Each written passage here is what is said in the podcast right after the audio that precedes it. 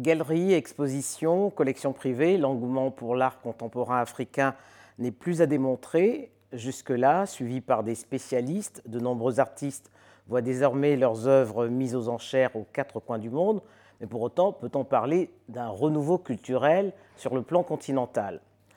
Bonjour Jacob Bleu ou Jacob Bleu. D'ailleurs, comment voulez-vous que je vous appelle? Ben, Jacob Bleu en un mot, ça fait, puisque c'est la signature. Sinon, le nom de famille, c'est Bleu et le prénom, c'est Jacob. Alors, vous êtes peintre, photographe, écrivain, vous occupez la scène artistique ivoirienne depuis 2001. Votre travail se décline en périodes, celle des masques dans l'ouest de la Côte d'Ivoire d'où vous êtes originaire, hein, c'est carrément une institution, les masques. Il y a eu la période danse, puis vous êtes euh, intéressé aux questions sociales et politiques, peut-être la période de l'engagement, sans doute, mais également au voyage. Euh, l'engouement mondial pour l'art africain contemporain aujourd'hui vous surprend?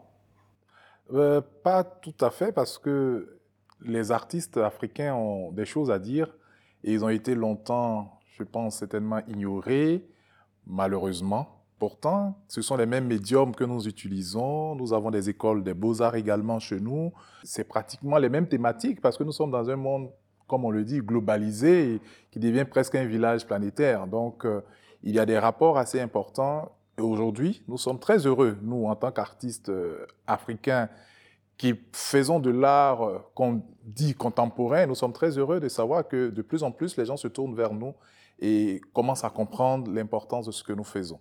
Alors en Occident, il y a des écoles. Hein. Euh, en Afrique, euh, les deux écoles connues, c'est l'école de Potopoto au Congo, et puis l'école de Bassam hein, en, Côte d'Ivoire, votre pays d'origine. À quelle école euh, vous vous rapprochez le plus?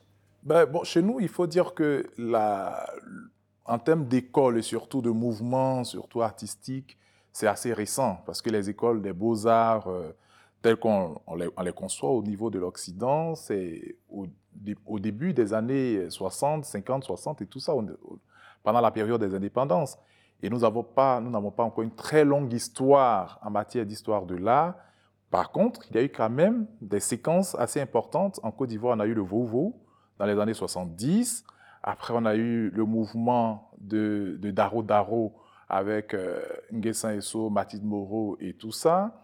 Après, nous avons eu les gens qui se sont, qui ont adopté un autre mouvement qu'ils ont appelé Trace, avec Stenka, euh, Tamsir Dia, et puis nous, notre génération, qui est une génération un peu, je dirais pas néo-Vohou, mais qui est tout à fait libre quand même dans sa façon de, de, de présenter les choses, qui emprunte des éléments du, du du Daro, des Traces et tout ça. Bon, donc, pour l'instant, nous ne pouvons pas nous donner une identité en tant que telle parce que l'histoire est en train de se construire. Est en train de s'écrire. Est en train de s'écrire. Et donc, c'est avec le temps, certainement, que ceux qui sont historiens, ceux qui sont observateurs du, du, du, milieu de l'art et du marché de l'art pourront procéder à une classification. Exactement. Alors, très souvent, la reconnaissance internationale des artistes précède la reconnaissance euh, qu'ils ont dans leur pays. L'art est-il élitiste, selon vous? Un peu élitiste quand on regarde le, le volet souvent commercial, parce que le niveau marchand de l'art et puis le milieu dans lequel ça fonctionne, en général, ce sont des gens qui ont, qui ont des moyens, qui ont un certain niveau de connaissance, parce que c'est, bon, je dirais pas, ceux qui s'approchent de tout ce qui est vraiment des arts visuels et tout, ils ont quand même certaine compréhension de tout ce qui est technique picturale, de tout ce qui est compréhension de d'analyse des œuvres d'art. Donc, ce qui fait que la grande population, donc la population dans sa majorité, regarde souvent cet environnement-là comme un environnement réservé à une classe sociale, à, un groupe.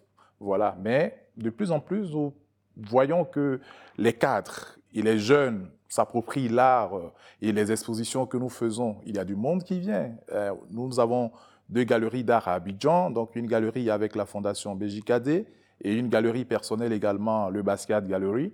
Mais lorsque nous organisons des expositions, les vernissages, il y a du monde, des jeunes, euh, des gens de, de toute classe sociale qui viennent. Donc cela augure des lendemains meilleurs, surtout en ce qui concerne euh, ce que nous faisons. Alors ah, justement à propos du, du Basquiat Art Gallery, euh, vous l'avez ouvert en, en, 2014, hein, en hommage à, à, ce grand peintre qui était Jean-Michel Basquiat. Hein. Oui, oui. Et sans avoir jamais mis les, pieds en Afrique, on, réalise que son art était très proche de celui que pratiquaient les peintres ivoiriens qu'il a rencontrés juste un an avant, sa disparition.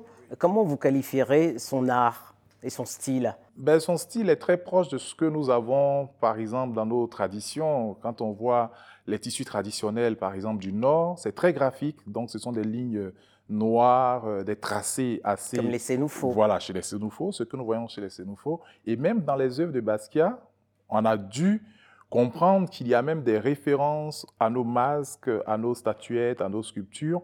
Et puis, ce qui est important, c'est qu'il est quand même afro-américain. Donc, à un moment donné, il a eu le besoin de pouvoir se rapprocher de ses origines. C'est pour cela qu'il est même venu en Côte d'Ivoire où il a fait une exposition. C'est vrai que à cette époque, on ne le connaissait pas suffisamment, donc c'est passé presque inaperçu. Mais il a dû quand même faire un voyage où il est allé jusqu'au nord, au, marché des fétiches, par exemple, à Korogo, au village des Tisserands à Faka, au, nord, ainsi de suite, pour dire qu'il avait quand même ce lien-là assez fort avec l'Afrique et surtout avec la Côte d'Ivoire, euh, où il a découvert des choses importantes. Et nous avons établi aussi des liens entre son travail et ce qui se fait chez nous en Afrique et surtout en Côte d'Ivoire. D'où le nom de votre galerie. Oui, c'est pour ça que j'ai voulu quand même établir euh, ce lien-là pour, pour qu'il y ait un souvenir, parce que c'est quand même quelqu'un d'important qui marque l'histoire encore de l'art au niveau mondial. C'est l'un des artistes euh, afro. C'est un précurseur. Euh, voilà, un précurseur. Il a été à la base de tout ce qui est street art aujourd'hui dont on parle, parce que à New York, on sait que Basquiat peignait dans les rues, dans le métro et tout. Il a été repéré par des gens importants tels que Warhol. Et après, ça, ça, ça a percé, comme on le dit. Hein, et bon, donc aujourd'hui, ces œuvres se vendent à des prix astronomiques. Et donc, il fallait établir ce lien-là et faire en sorte qu'il y ait un hommage ou bien une reconnaissance de, de cet artiste-là qui, qui, a un lien fort avec l'Afrique. Alors, depuis le débat sur la restitution des œuvres d'art euh, de la France à l'Afrique, euh, on, on, se rend compte que les décideurs accordent un peu plus d'intérêt au secteur de la culture. Est-ce que cela vous réjouit? Oui, cela nous réjouit. D'ailleurs, j'étais cette semaine euh, à, une, à un débat sur euh, ce sujet assez important concernant la restitution des œuvres d'art et tout, de tout ce qui vient de l'Afrique. Sauf que ce sont des objets qui ont été plus ou moins déconnectés de leur environnement. Moi, je suis dents, et chez nous, les dents, nous avons une culture euh, très rattachée aux masques, aux danses, à un certain nombre de rites initiatiques et tout. Et le masque, chez nous, par exemple, ce n'est pas seulement l'objet facial, ce n'est pas le bois qu'on porte. Le masque, c'est à la fois l'initiation, c'est le costume, c'est la musique qui va avec, c'est la danse qui va avec. Donc, c'est un tout.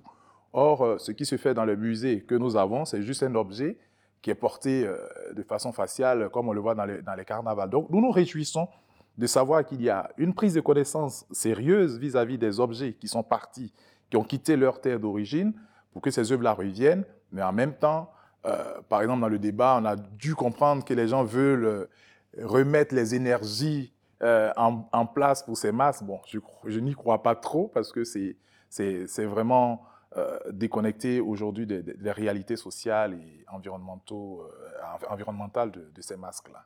Voilà. En Occident, l'art contrairement à ce vous disiez sur, à propos de l'Afrique, hein, qui a une dimension mystique, religieuse, euh, et, parfois euh, même thérapeutique. Hein. Euh, on le voit dans, certaines cultures. En, en, Occident, l'art embellit, hein, et puis ça peut même être un, bon placement. Vous qui avez aujourd'hui une renommée internationale, où est-ce que vous vous situez aujourd'hui? Ben, On se situe sur les deux niveaux. C'est un peu parce que nous puisons tout ce que nous faisons aujourd'hui dans notre travail. Nous les puisons dans nos traditions, dans nos cultures. Mais au-delà de ça, le marché de l'art existe et c'est un système qui a son mode de fonctionnement avec des acteurs bien précis. Donc, un marché où il y a des galeristes, des critiques d'art, des historiens d'art et tout. Donc, il faut pouvoir également entrer dans ce marché. Et quand on y entre, les règles voudraient que les œuvres qu'on propose soient de bonne qualité, puissent entrer dans des maisons, puissent être euh, achetées pour des collections, entrer également dans des espaces pour la décoration être également des éléments de placement, parce que aujourd'hui, de plus en plus, les ventes aux enchères nous démontrent que l'art est un véritable moyen de placement de fonds et de sécurisation aussi de fonds. Voilà, donc nous essayons à notre façon de partir des choses que nous avons chez nous, mais en nous mettant également au diapason de ce qui se fait au niveau du marché de l'art pour pouvoir en vivre et pouvoir aussi être euh, accepté, parce que c'est très important pour nous. Comment vous qualifierez aujourd'hui, Jacob Bleu, la, la scène artistique ivoirienne? Elle est assez bouillonnante parce que nous avons une génération montante assez forte.